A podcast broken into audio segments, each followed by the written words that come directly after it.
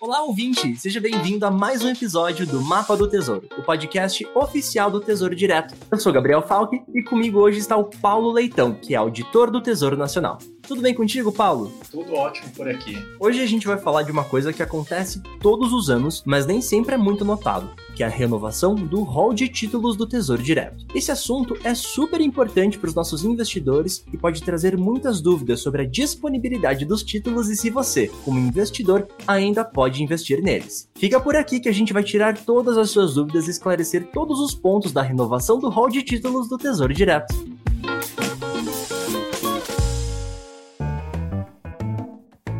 Paulo, eu quero começar esse episódio com o pé direito, do básico mesmo, para que todos os nossos ouvintes fiquem na mesma página. O que, que é a renovação do rol de títulos do Tesouro Direto? Vamos lá, Gabriel. Anualmente, a STN ela revisa o rol dos títulos do programa do Tesouro Direto. A gente sempre busca ofertar aqueles títulos mais interessantes para o investidor, buscando oferecer uma ampla gama de investimentos indexadores. Então, buscamos ainda sempre ofertar títulos com prazo de vencimento maior que dois anos, tá? Para que o investidor ele possa pagar apenas 15% de imposto de renda, caso decida ficar com papel até o vencimento. Que em relação ao imposto de renda para renda fixa, investimentos com até seis meses vão pagar 22,5% de imposto de renda sobre o ganho de capital. Entre seis meses e um ano, eles vão pagar 20%. Entre um ano e dois anos, pagam 17,5%. Os investimentos acima de dois anos, eles vão pagar somente 15%. Então, não é uma regra, mas a gente sempre vai tentar ofertar títulos com um prazo mais longo do que dois anos, para possibilitar que esse investidor possa pagar a menor alíquota de imposto, né? Mas vale ressaltar que os títulos que deixam de ser ofertados, eles continuam podendo ser resgatados, tá? Antecipadamente. Então, se o investidor ele possui um título que deixou de ser ofertado pelo Tesouro Direto, ele não precisa se preocupar, pois ele vai continuar podendo resgatar antecipadamente seu título sem problemas. Esse é um ponto interessante, porque ouvindo isso, o investidor pode se preocupar: meu Deus, quer dizer que o produto que eu já adquiri ficou indisponível, eu não posso mais resgatar esse valor, e não é bem isso. A gente está olhando apenas para novas compras, mas então, se o investidor já adquiriu aquele título, ele não precisa se preocupar com essa renovação do rol de títulos, né? Exato. Nada muda para quem já tem o título, a precificação dele continua do mesmo modo, a gente simplesmente deixa de ofertar novas compras, tá? Passando a ofertar um diferente mix de títulos. Claro, e sempre preocupado, como você mesmo falou ali, até da alíquota de imposto de renda que vai incidir em cima desse produto. E eu fiquei curioso, você falou ah, que esse processo ele é feito anualmente. Tem um motivo pelo qual esse processo é feito todos os anos ou numa frequência anual?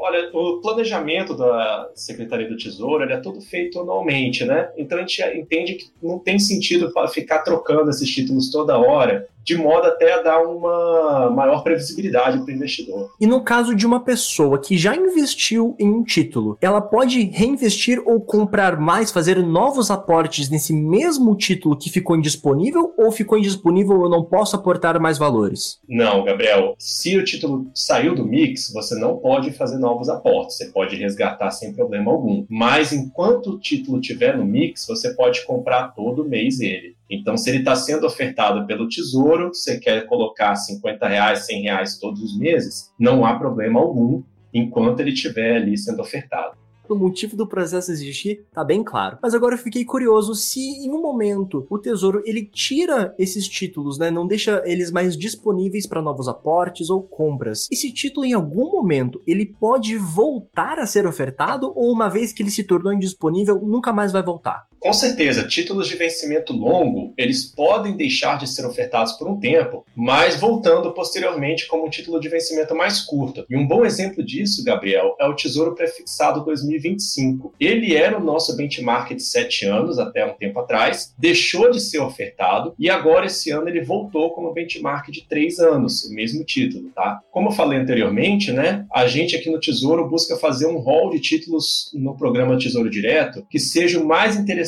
possível para o investidor final, seguindo uma estrutura padrão de datas de vencimento e benchmarks por prazos. E Paulo, eu nem imagino o trabalho que os analistas e o pessoal do Tesouro, todo o trabalho de análise e de escolha para você realmente poder ofertar o melhor produto para o investidor. Mas eu sempre fico muito curioso de quais são os requisitos e os critérios que um título precisa cumprir para ser disponibilizado, para ir ao mercado. Conta pra gente um pouco desses requisitos, quais são esses critérios que um título precisa ter, precisa cumprir para ser disponibilizado pelo Tesouro Direto? Claro, Gabriel, vamos lá. O Tesouro ele está sempre avaliando os interesses dos investidores. Né? A nossa preocupação é que o programa seja atrativo, né, para quem investe com a gente. Um bom exemplo disso é que recentemente a gente passou a ofertar dois vencimentos diferentes do Tesouro Selic, que é o nosso título mais demandado. Nossa preocupação ela é sempre ofertar títulos que sejam de interesse do investidor. E para isso a gente está sempre olhando para o mercado, como que está se comportando o mercado. Atualmente, o Tesouro Direto oferta um total de 11 títulos. São três vencimentos do Tesouro Prefixado, tá? Um em 2025, o 2029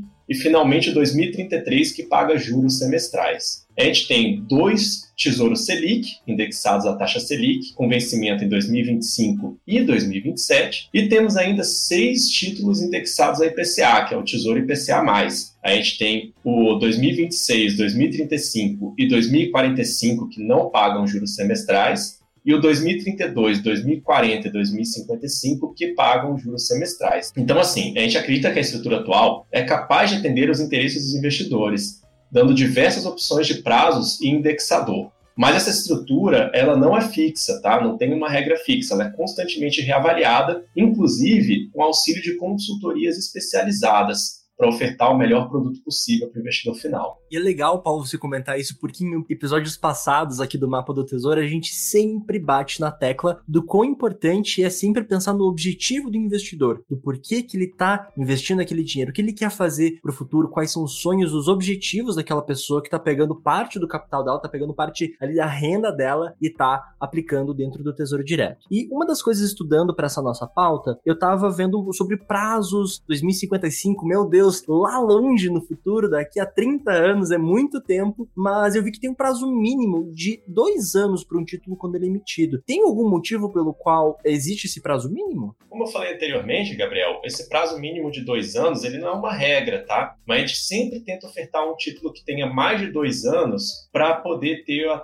alíquota mínima de imposto de renda. Mas pode acontecer que quando a gente inicia a oferta do título, ele tenha mais de dois anos, mas quando o título saia da oferta, ele tem um pouquinho menos de dois anos. Não é sempre que isso ocorre, mas é possível. Paulo, acho que a tua explicação tá perfeita, ficou super claro do porquê que a gente precisa dessa renovação do rol de títulos do Tesouro. E eu gostaria de agora olhar para o investidor. A gente já falou dele aqui, mas principalmente no impacto para o investidor. O que, que essa mudança né, nessa atualização muda na vida do investidor primeiro, que já faz parte, já tem títulos investidos, já está acostumado a comprar e aportar o, o dinheiro dele dentro do tesouro, e para quem está chegando agora. É uma preocupação, é algo que a pessoa precisa estar sempre de olho. Acho que seria legal a gente tentar direcionar um pouco agora o nosso bate-papo, olhando na perspectiva do investidor. Esse processo de rolar de títulos, ele é muito simples e não afeta a vida do investidor, né? Quem tem seus títulos continua como está. A única coisa é que alguns papéis eles vão deixar de ser ofertados para dar lugar justamente a títulos novos, geralmente com prazos mais longos, tá? Isso garante que os títulos ofertados no programa não fiquem com prazo muito curto, o que vai possibilitar a poupança de longo prazo e quase sempre a obtenção da alíquota mínima de imposto de renda fixa, né, como eu já tinha falado. Eu ressalto ainda, novamente, que o investidor não tem que se preocupar caso o título que ele tenha deixe de ser ofertado. Isso não vai trazer nenhuma alteração de valor, nem impossibilita o resgate antecipado, então isso não muda em nada a vida do investidor, tá? Uma das preocupações muito grandes que o programa tem é com educação financeira e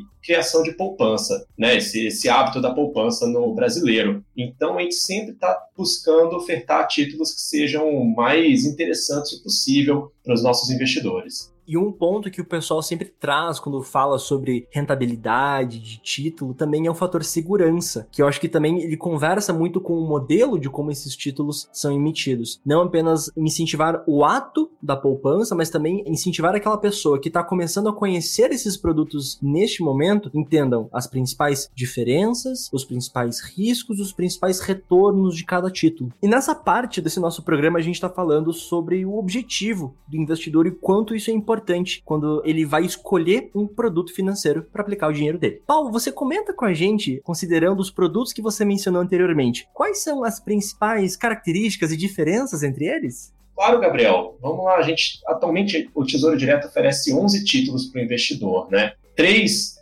se chama um tesouro prefixado, que nada mais é que um título que vai te pagar uma taxa anual prefixada. Então, por exemplo, se você comprou ele quando ele estava pagando 10% ao ano, então você tem a garantia de que todo ano aquele seu capital, se você ficar com ele até o vencimento, o seu capital vai subir 10%.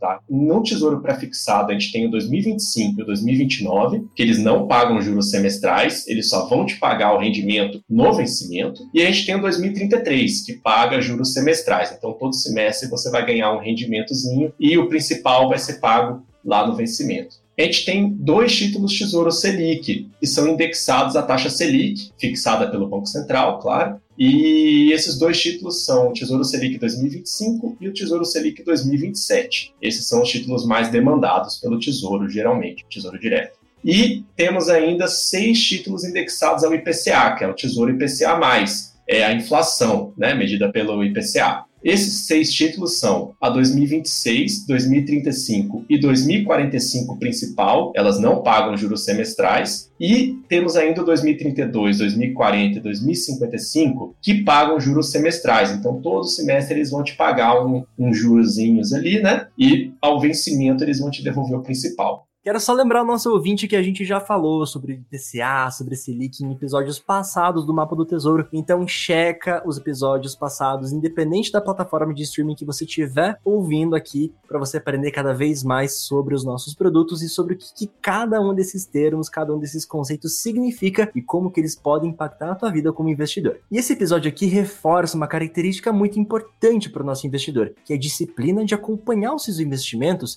e saber o que está acontecendo com eles. Paulo, eu queria te agradecer pela participação e por ter ajudado a esclarecer a renovação do hall de títulos para os nossos ouvintes. Gabriel, eu que agradeço pelo convite, adorei estar aqui com vocês e no Mapa do Tesouro e me coloco aí à disposição para novos episódios, para ajudar no que vocês precisarem.